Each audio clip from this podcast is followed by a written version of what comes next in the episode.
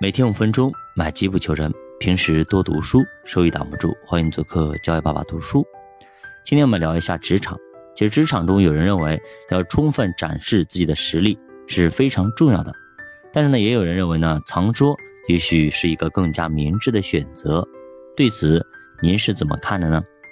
其实，在我们中国人的职场中啊，我们要交流，更要学会是察言观色。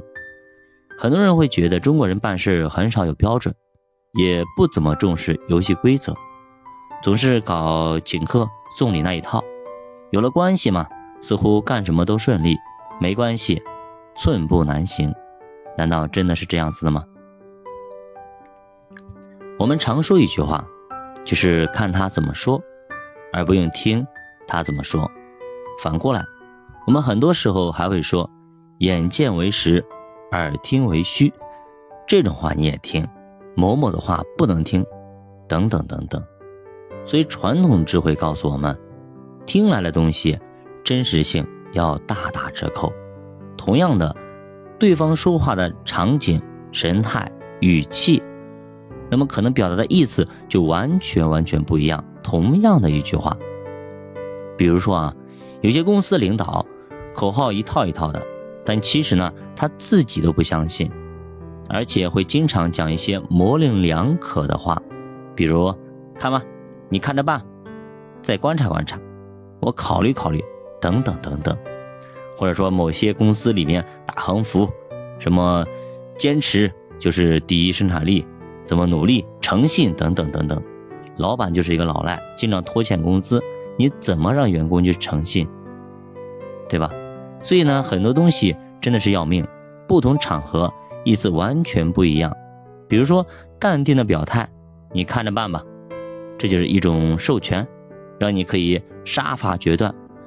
但是如果说他很生气的说，你看着办吧，对吧？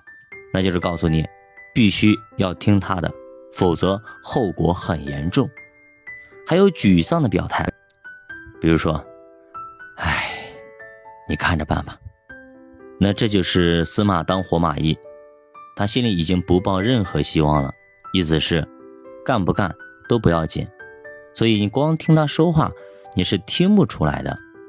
还有的时候呢，有第三者在场，甲对乙说的话，可能是说给丙听的，这个意思可能就差得更远了。我们有句成语叫做指桑骂槐，经常说的就是这种事儿。那么看似呢是甲在骂乙，实际上呢是骂丙呢。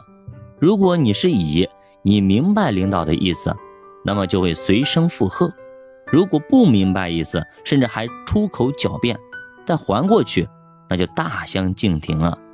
大家别看这个事儿小啊，职场上比比皆是，特别是一些官僚气氛比较重的地方，比如说那些大的企业。几乎每天都在上演这些戏码，这就好比密码发电报一样的。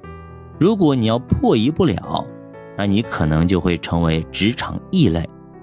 很多人都会觉得自己情商很低，开口就会得罪人，很可能也是因为这些方面存在巨大的沟通障碍。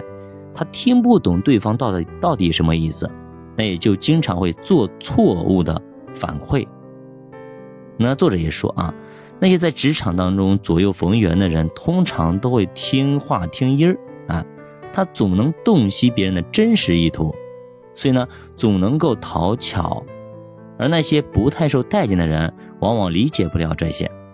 就比如有些事儿啊，领导批评你，其实呢是在保护你，以后甚至会重用你。比如说一起开会，那么提未来的建设意见，人家都不说话。就你站起来说了一二三等等等等，此时领导也不表态，反而批评你目无尊长，你怎么办？是不是很恼火啊？但随后他私下找你，跟你讲，是为了保护你，我当场骂你一顿，别人呢就不会在私底下给你使绊子，否则那些人会说你出风头，会搞你，那样的话你做起事来就非常非常困难。听到这里。你是不是恍然大悟呢？相反，有些领导可坏了，他看不上你，但他不骂你，而且处处呢拿你当靶子，让其他同事来针对你。确实啊，我以前我曾经就遇到过啊，比如说你来的早，让你去抓公司考勤，看谁每天迟到早退，那么看你提意见，让你记录，然后呢去骂其他人，让你成为那个打小报告的人，说其他人态度不积极，大家每人发五百，然后拿这笔钱给你发奖金，那么你想想看。日后你在公司里怎么混？所以这就是我们管理的艺术，自己得心里有个数，得能够看得出对方真实的意图，在看不出之前，尽量说话留三分，少表态，少出头，少逞能。不管你能力再强也好，那么不管你是藏拙还是展现出来，那首先你得学会听话听音，学会。察言观色，学会理解对方说话的真正意图。好的，教外的书陪你慢慢变富。咱们下节再见。